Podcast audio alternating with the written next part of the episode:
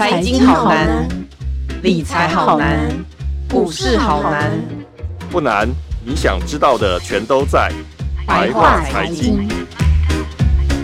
欢迎收听由联合报直播的联合开帕。你现在所收听的是白话财经，我是主持人瑶瑶。有在投资的听众，最近应该可以很。呃，明确的感受到全球经济的衰退的一个乌云，现在已经席卷而来了。那市场现在更担忧的是，是否可能出现一个所谓的金融风暴再起呢？今天呢，我们再来找来我们听众们最最信赖跟最喜爱的孙明德主任，孙主任好。主持人好，各位听众大家好。对，刚刚我刚刚已经剧透了，孙主任，我们今天要来聊聊关于金融风暴，这真的是最近所有投资人，包括我自己，都对。最忧心的一个话题，那尤其是最近是因为美国嘛，我们看到是美国引起了一个很大的旋风，因为它在这几个月就已经是升息长达高达十二嘛，这个这个升息幅度，我之前是听很多很多，包括很多金控的长呃高层们都在跟我们说，这真的是史上史无前例发生的一个情况，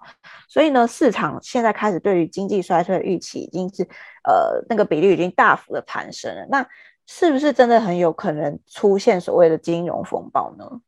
好，诶，我们的利率升了三，嗯、像美国的利率现在升了三趴啊，三趴到底有多恐怖呢？今年年初我们央行升息的时候啊，我们的台湾的媒体就帮大家算了一下，如果我们贷款一千万，嗯、那利率只要升一码就好，利率升一码就有零点二五趴。对，然后呢，那个时候你每个月你的的贷款支出，那你就要多一千二。那那时候大家觉得才升一码一千二还好，还可以接受。嗯，对。那美国现在是升三趴，对不对？它等于是每一、嗯、呃每一个百分点它就是四嘛，所以三四一十二。刚刚你那个一千二你就乘以十二吧，然后你每个月就要多一万五了。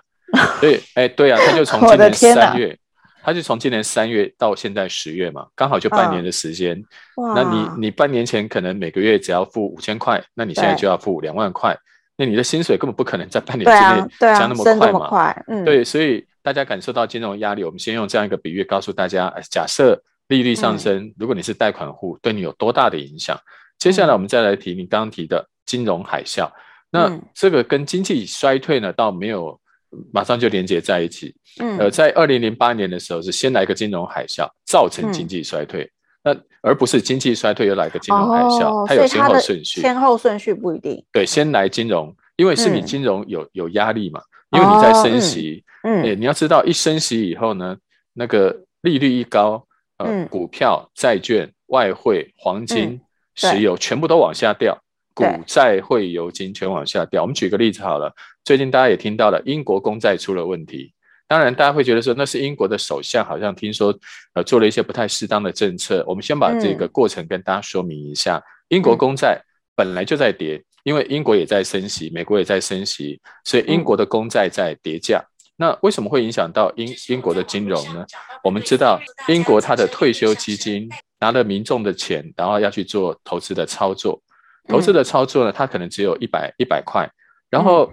呃，一百块现在利率只有一趴，照说你是投资报酬率并不高嘛，大概就赚一趴。可是，呃，那个退休基金呢，他们就想多赚一点，因为大家退休养老需要更多的钱，所以就有人跟他建议说，你拿一百块只能赚一趴的生意，这样不行，你要把它做杠杆操作。所以他们就把一一百块呢拿去买英国公债，然后买完了以后，它不是利率有一趴吗？报酬率一趴。这样是不够的，他们就把手上这个公债呢，再去拿去借钱，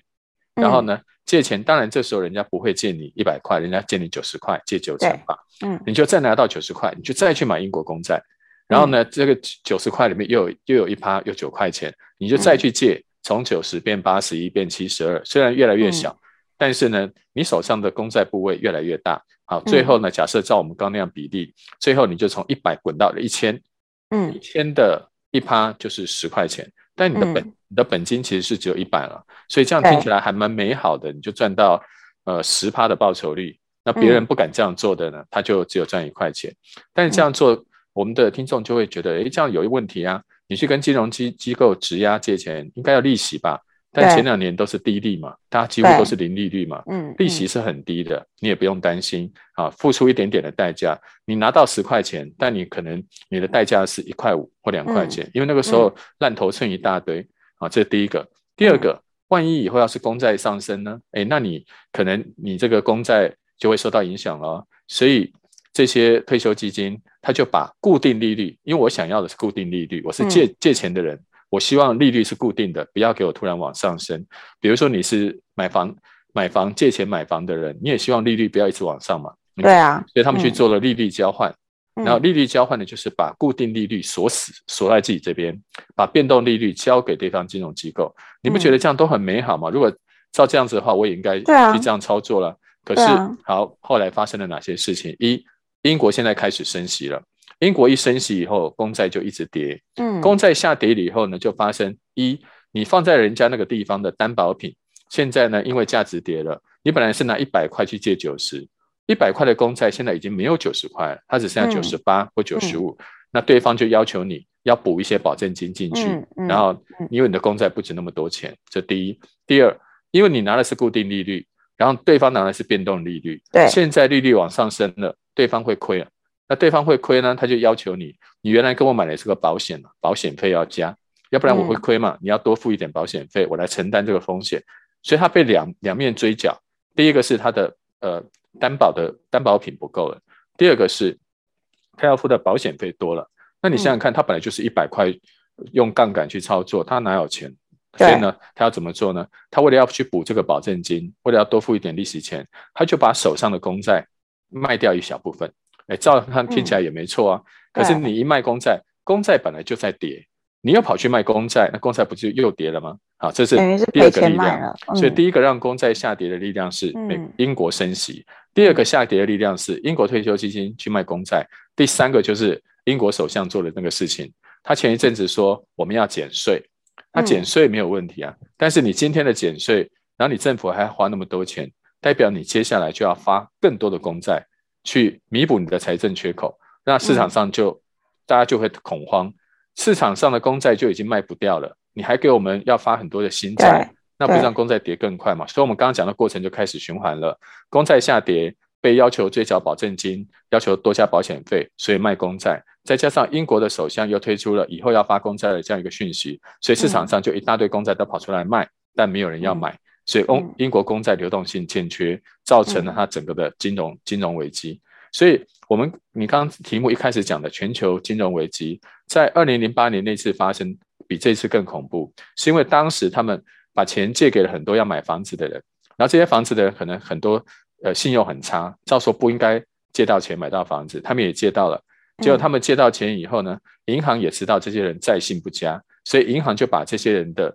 贷款拿去打包。变呃卖给金融机构去打包，变成衍生性金融商品。嗯、对，它的杠杆比现在更大哦。然后那个时候刚开始的时候没事，后来因为美国升息，你听到又是升息，美国一升息，这些贷款户还不出贷款违约，所以你本来打包的衍生性金融商品就整个爆掉了，因为它的杠杆更大，所以买这些商品的机构或买这些商品的投资人全部都受到大额的亏损。所以上次的金融海啸是因为利率上升违约。再造成衍生性金融商品，那这一次呢？中间差在哪一点？这一次他们虽然做了一些信用交易，但是各国现在因为有金融海啸的呃之前的阴影在，所以各国的金融监管都非常的严格，不然不太容易容许你再用那种衍生性金融商品做大量的操作，杠杆太高。嗯，所以这一次虽然英国也有发生一些问题，还有一些金融机构也发生部分的问题，但不是酿成大规模全面性的。啊，目前看起来就还好，所以金融危机上次是因为有衍生性金融商品，这一次这个部分并没有这么多，所以可能我们的听众呃稍微要注意一下各国这种金融的消息，但目前还不需要太过恐慌。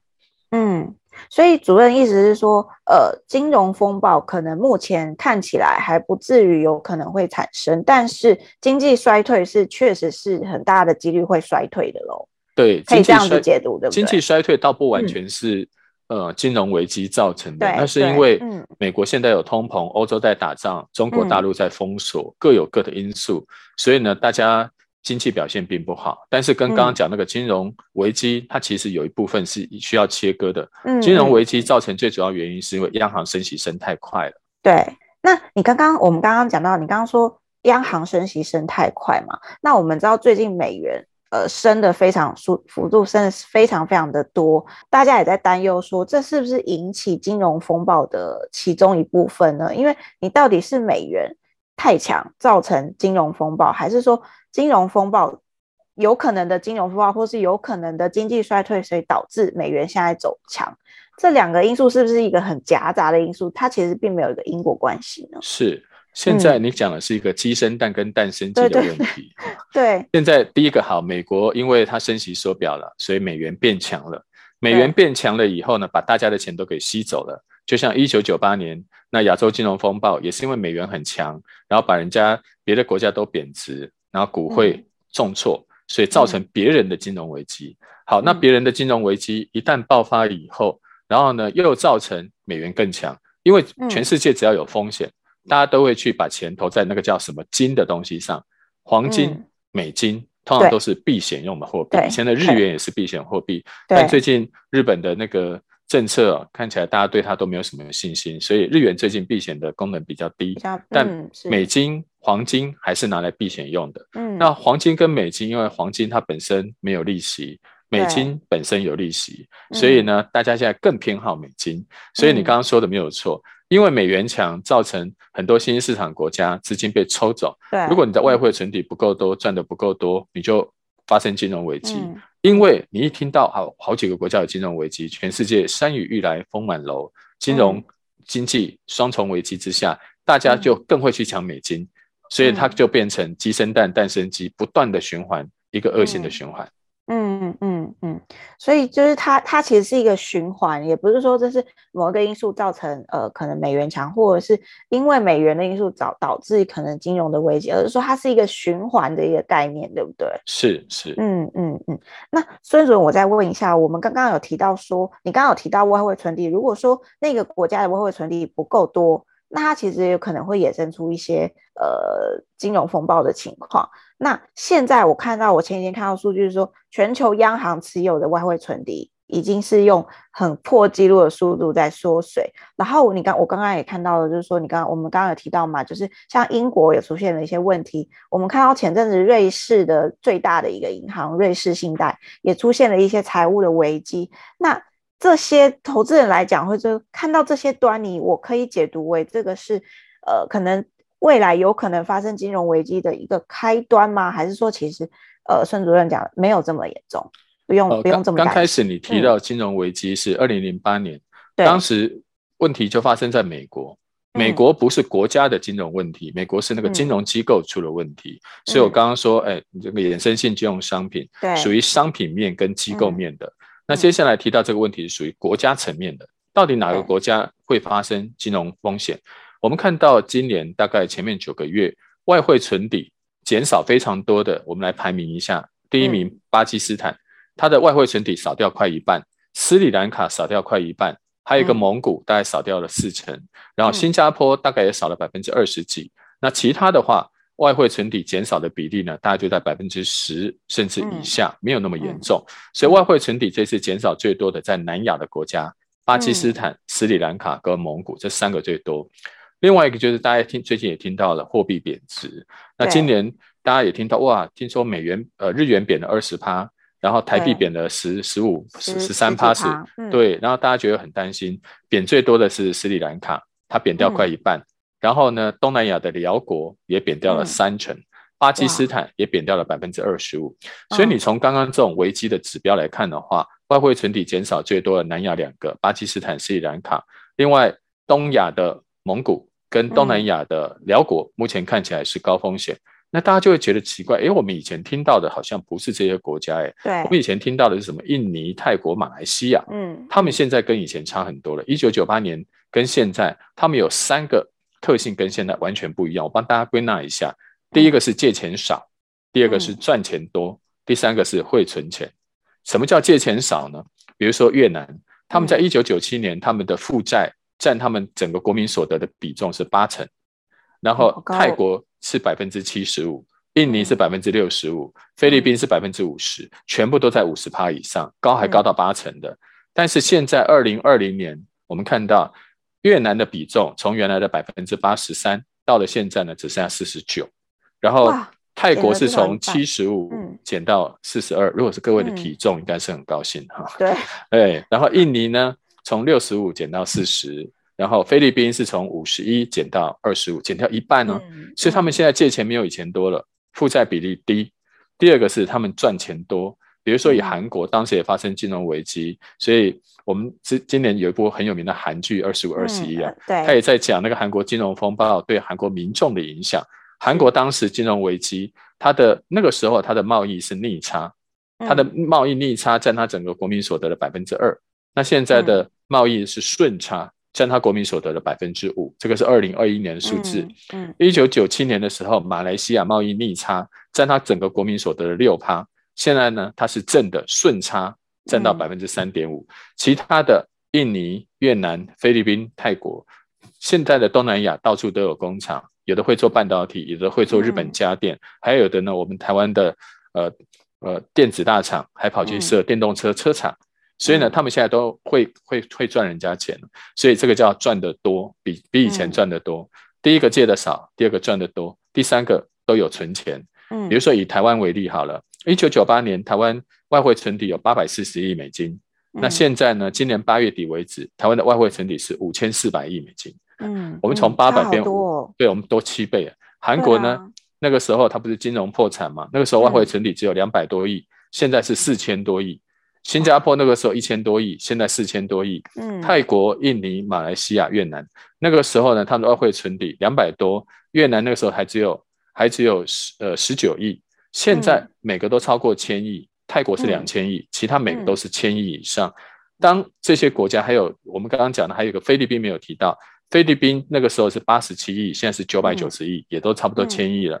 当你的外汇存底有超过千亿、两千亿，那这个时候就算你的外资因为最近的股市不好，汇率不好，流出去一点，你也不用那么担心。一，你会赚钱，就像我们台湾，光是我们台湾那个半导体大厂，每天就是从人家那边收一大堆美金进来，嗯，就算外资跑掉一点，他也不担心。第二，你的存款这么多，就算短时短时间之内流失掉百分之二、百分之三，也不值得担心。对，所以借的少。赚得多，会存钱，让现在的东南亚之前发生金融危机的国家，嗯、现在这些风险就已经不是这么大了。所以目前我们可能要注意的就是，嗯、这一次还是有一些国家出现了一些警讯，但是离我们台湾很远，也不是台商投资的重点。像斯里兰卡，斯里兰卡为什么出问题呢？它是以观光业为主，嗯，那最近这三年都没有观光客，这三年完全归零。对，然后另外一个就是斯里兰卡，它最近的原物料价格大涨，它要去跟人家买。买呃石油，买天然气，嗯、买化肥，嗯、买那些进口产品，他要花很多的钱，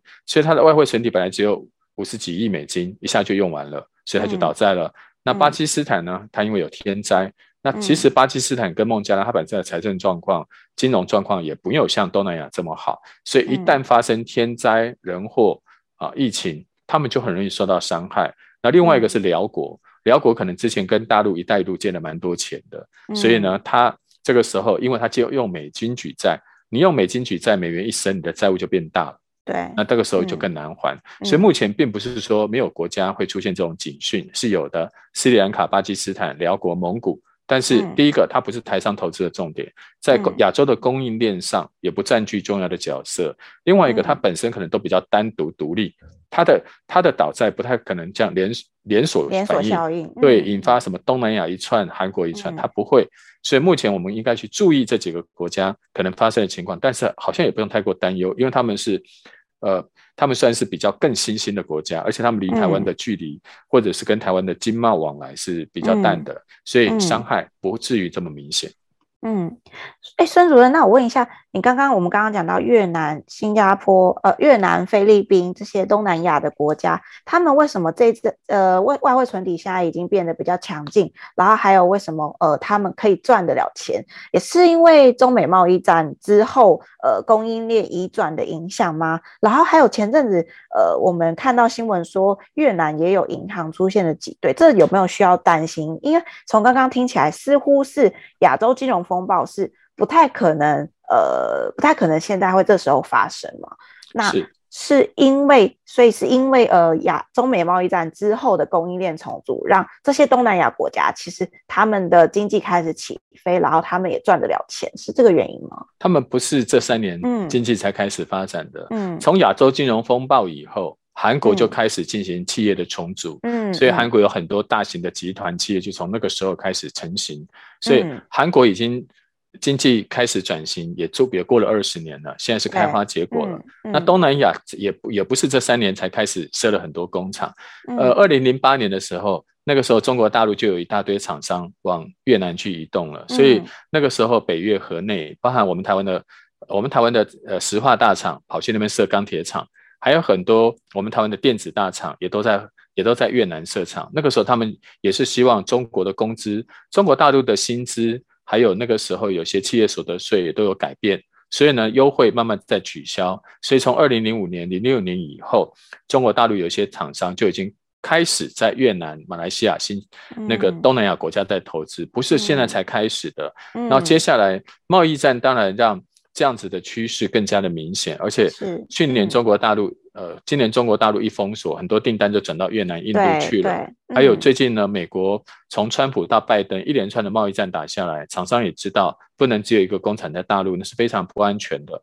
所以很多也都把工厂转移到东南亚、越南去。所以他并不是这三年才开始存钱，如果只有这三年存钱，存不了那么多啊。他已经存钱存了十几二十年了，啊、都是从金融危机之后到现在。历经二十年的努力，才有这样一个成果。另外一个，你提到越南的金融挤兑，那天我有看到台湾的媒体，他就出了一个标题，他说越南的第五大银行出现挤兑，对，金融风暴山雨欲来。然后我看了以后，然后我看了一下，呃，外国媒体，我发现彭博彭博社也有一个类似的报道，我就去看了一下外电的报道，外电的报道是这样写的，他说越南第五大银行，因为他跟不动产开发商。中间会有一些违规的行为，所以他被、嗯、呃越南的中央银行调查了。但是呢，他们的他们的银行内部呢，就怕政府来来查会会反正对自己不利吧，所以他们就把这个消息对外公布，然后呢说这个银行可能会爆发什么什么问题，叫大家赶快来提钱。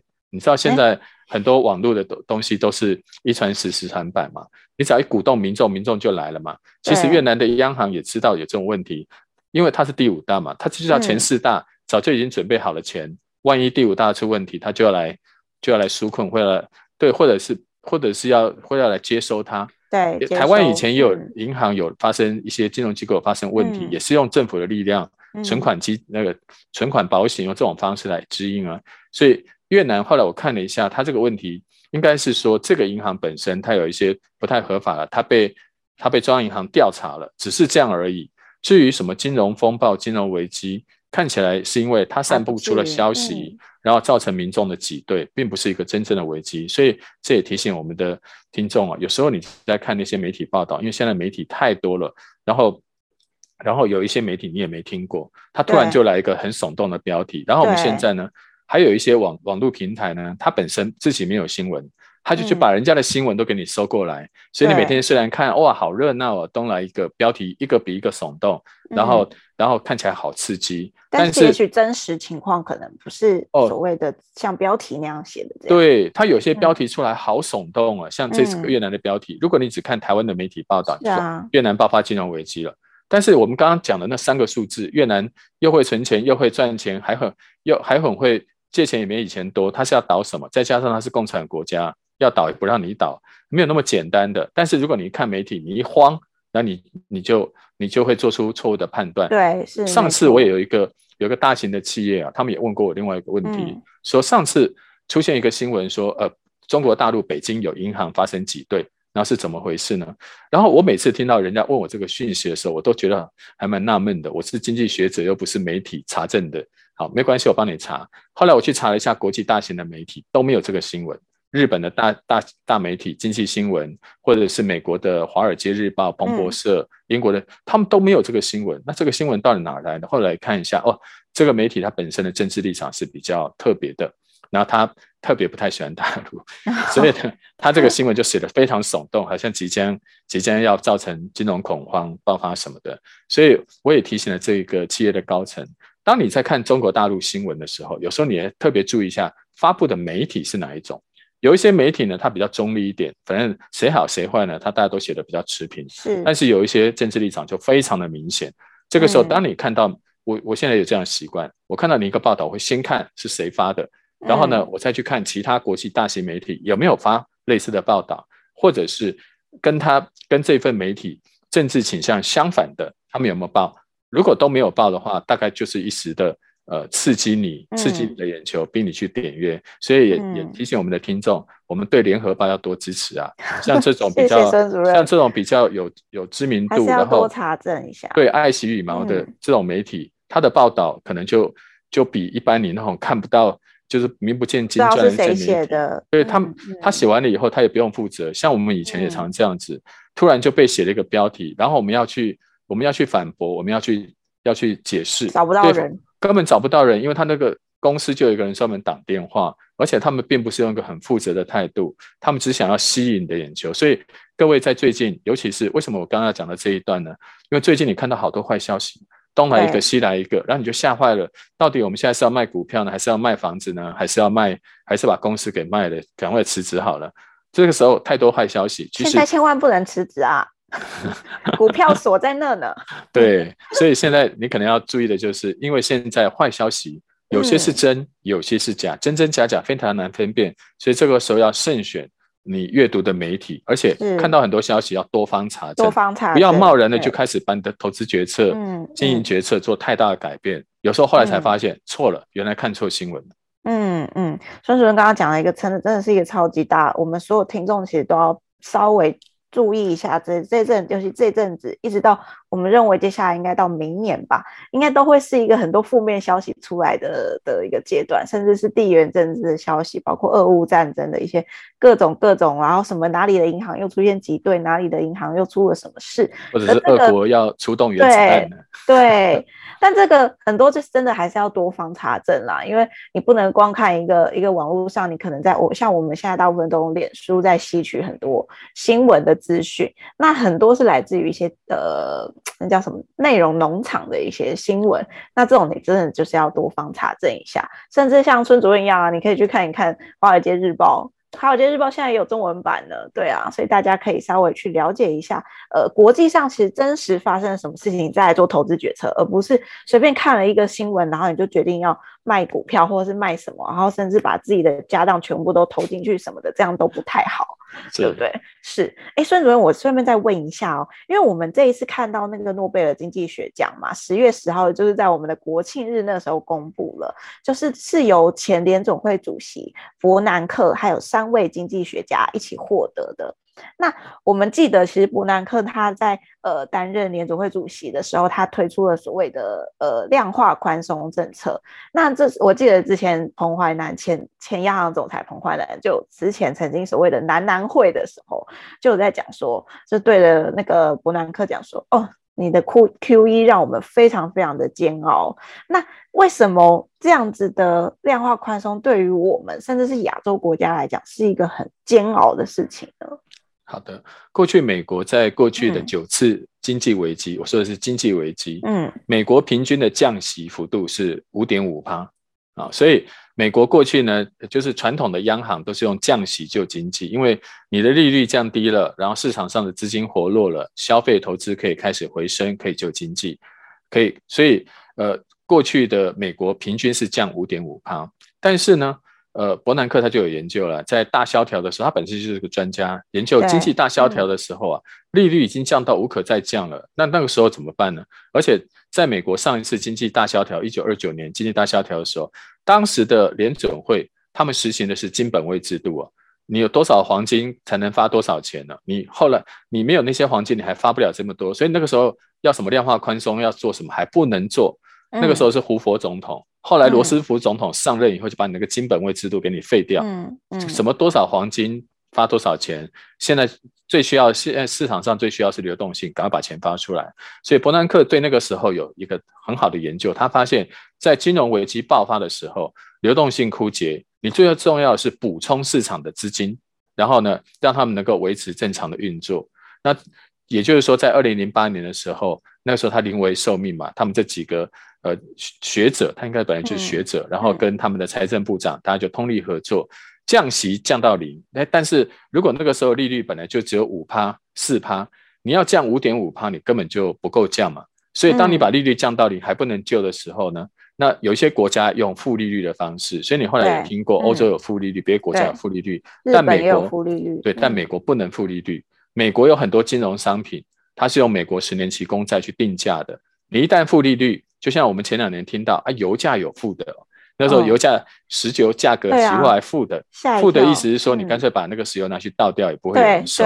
那个时候的新闻是说啊，因为所有的油槽全满了，所以石油期货、嗯、然后大家都不要了，所以石油期货甚至出现负值。那时候造成大家非常大的恐慌。那金融市场也是一样，美国不能用负利率，所以呢，美国利率最多降到零点二五，它就要停了。那接下来还不够，市场上资金还是不够怎么办呢？他就想到一招 QE 量化宽松。量化宽松，他在之前在他任内大概就实施了三次啊。第一次大概是二零零八零九年开始，三次量化宽松，然后印了一大堆的货币。但是，嗯，呃，联准会的货币不可能说直接送你吧？其实二战的时候，德国当时是直接中央银行，然后把民间的债券，就是民间企业你发债券，由中央银行来买。哎，他中间不要透过金融业，他直接中央银行注资，所以呢，伯南克一直想要做的也是这一招。因为金融危机的时候啊，金融机构自己要考虑自己的授信啊、呆账违约，他不太敢把钱借人家。中央银行要做的事情不是管呆账违约，他就是要把钱塞到你手上，让你去活络资金。嗯、所以那个时候量化宽松，然后印了钞以后，直接买公债，然后这一次疫情的时候还直接买公司债，日本直接买 ETF，所以大家都直接把钱。注入到股市，手上，嗯、对，塞到一般的企业手上，这样比较直接，不要透过金融机构，嗯、这样效果非常好。所以美国在伯南克那个时候有三次量化宽松，印了很多钞票。我问，我问你啊，三次 QE 印了很多钞票，嗯、英文怎么说？嗯，三次 QE 印了很多钞票，英文怎么说？叫三 QE，叫 Thank you very much。Thank you，对吧？哈。对，所以三次量化宽松印了很多钞票，真的很多，very much，非常多，very much。嗯、这股资金涌向全世界，是造成股市的大涨。但、嗯、你你国家印钞票，你浴缸放水，自己都不关水，水都流到我们家来了。结果我们家本来没淹水，也被你淹到了。所以彭总裁才说，你的 QE，你你是 very much，我们是非常煎熬，因为你让对你的利，你让我们的利率这么低。嗯然后呢，我们也变成资金泛滥。我们没有这个，嗯、本来没有这个问题，我们好好做生意。结果因为你一降息，我们的股市、嗯、我们的房市、我们的政府在金融管控上就不是由我们自己能够操控了。因为外资大量的流入，因为他们的资金成本太便宜，然后都流到我们这边来。那这一次这两年，美国的钞票可印的更多了。伯南克虽然卸任，但是他创造出来这种 QE 的怪招，现在大家都学会了。美国这次在疫情期间，嗯、它的资产规模本来是四兆美金，到了今年年初，它总共是九兆美金，所以它的量化宽松对于亚洲来说，嗯、我们的股市原本在疫情期间，我们最好像跌到了大概九千点左右，对，但是因为它一 QE，全世界的股市、债市、汇市全部都往上暴冲，到一万八了。对，对于投资人来说，当然很啊很欢迎，我们是很欢迎你，你多印点钱，让我们的股市大涨，但是。你总有收钞票的一天呢、啊。对，你你的量化宽松现在变成收钞票的那一天。他从今年的六月开始，前三个月收五百亿，九月开始收一千亿，每个月帮你收掉一千亿，嗯、他的未来三年可能会把你收三兆给收走。那我们现在看到的股市，嗯、当初就是因为你浴缸放水才把我们推高的。那你现在把浴缸关了，塞子关了，把水给给我们放掉了，我们的水没有那么多了，我们。金融市场就会受到波动啊，所以这结合上你刚刚在说的，呃，为什么那些国家外汇存底突然减少，它的货币重挫，股市大跌，嗯、都跟美国这个量化宽松有关系。过去 very much，、嗯、现在就 very tough，非常让我们就非常的煎熬。真的哦，原来是这样子的意思。我今天听孙主任讲之后，突然间开始有点明白为什么当初彭彭彭总裁会讲了。你的 QE 让我们非常煎熬，原来是因为这个意思。当我们看着它放水，水流进来的时候，很开心，看到股市涨到万八，大家都一片欢呼。现在呢，看到它在它水开始在放的时候，他已经开始在收回他的资金的时候呢，就看到很多外资流出去之后，我们现在开始大家都惨叫连篇，因为呃股市现在震荡的非常非常的剧烈嘛，然后加上其实刚刚前面孙主任讲的，其实各国偶尔还是有爆出一小些小的事情，所以呢，接下来投资人其实真的是要非常注意，包括我们从一开始的 QE 到现在开始已经开始在缩水了，在收钞票了。然后呢，呃，各个金融市场都在剧烈波动的情况下，投资人这时候真的要特别特别留意，看到负面消息也要重复的去查证，查证之后不要随便去做一些呃 错误的投资决定。没错，是啊，是所以我们今天一开始先从英国前一阵子国债的危机开始谈起，嗯、那个是一个一个退休基金，再来我们提到的，的比如说像瑞士，嗯、他们也有一些金融机构，嗯、也许我们刚刚说的呃英国的银行。他把一些公债押给了别人，可能就是这些金融机构，因为他接收到的是变动利率会出问题。接下来我们又提到了，那哪些国家可能会爆发金融危机？嗯、那我们提到了，我们刚刚讲东南亚看起来现在会赚钱、会存钱，然后很少借钱，不太容易发生。但是南亚的一些国家比较小的经济体，斯里兰卡、寮国这些，对他们的风险还是蛮大的。嗯，那接下来我们就来就又有提到了，那美国为这为什么最近这个问题会跟美元强势弱势有关系？跟他们 Q 有什么关系？后面也没有说明了。过去三年是他因为浴缸放水，把你的金融市场全部推高。他现在把浴缸的水塞子拔掉了，水都没有再出来。对，他把水放掉了，都回来了。你是被动的资金开始外流。当然，对于台湾、东南亚国家，倒不需要担心说啊会不会爆发金融危机，因为我们存的钱很多，就算流掉一部分，也没有不会对。台湾的经济产生根本的影响，但是当你的股市波动大起，前两年是大起，现在大落的时候，那我们的投资人难免心里就觉得不安，或者是会对。会感觉到恐慌，对，会感觉到恐慌，因为坏消息实在太多了。嗯，所以我们今天这一集其实都要跟大家讲金融风险的来源，金融风险的可能发生的在哪些点，然后最后也提醒大家，你在看最近这些坏消息的时候，必须要要小心，要审慎，嗯、千万不要。那人家一讲什么，我们就马上信，因为现在跟十年前、二十年前不一样，真的不一样了。对，以前的消息是每天要在看到早报、看到晚报、看到新闻，都经过多方查证。现在随时网络上就突然给你冒。现在是网络上转转层层层层转，然后然后你都不知道他的消息到底是对的还是错的了。对，如果是平常那个哈哈一笑的新闻就算了，那这些新闻是关系到我们的财产、我们的财产、我们的工作或者我们公司的营运，所以一定要非常谨慎。是是，刚刚孙主任帮我们总结了。今天其实，如果你了解了这一些金融风险可能的来源跟它的原理之后，其实你在看很多消息、很多新闻的时候，其实你就会有感了，你就会可以去判断说这个消息它合不合理，还有它是不是真的能够到影响到你的，甚至你的投资部位，还有你的未来的工作、你工作的产业的情况，对不对？是我们今天非常感谢孙主任来跟我们讲这一些，让我们非常了解他的金融风险可能来自于哪一些情况下。可能是什么样子造导致的，但是呢，也许现在其实可以不用这么担心，但是大家大家还是要留意一下相关的风险。好，感谢大家收听今天的百话财经。如果想知道更多关于总经还有金融风暴相关的报道，请上网搜寻联合报数位版 VIP 点 UDN.com。那我们下周百话财经见喽，谢谢孙主任，谢谢大家，谢谢，拜拜，谢谢，拜拜。彩的报道，请搜寻 VIP 大 U 点 com 联合报数位版，邀请您订阅支持。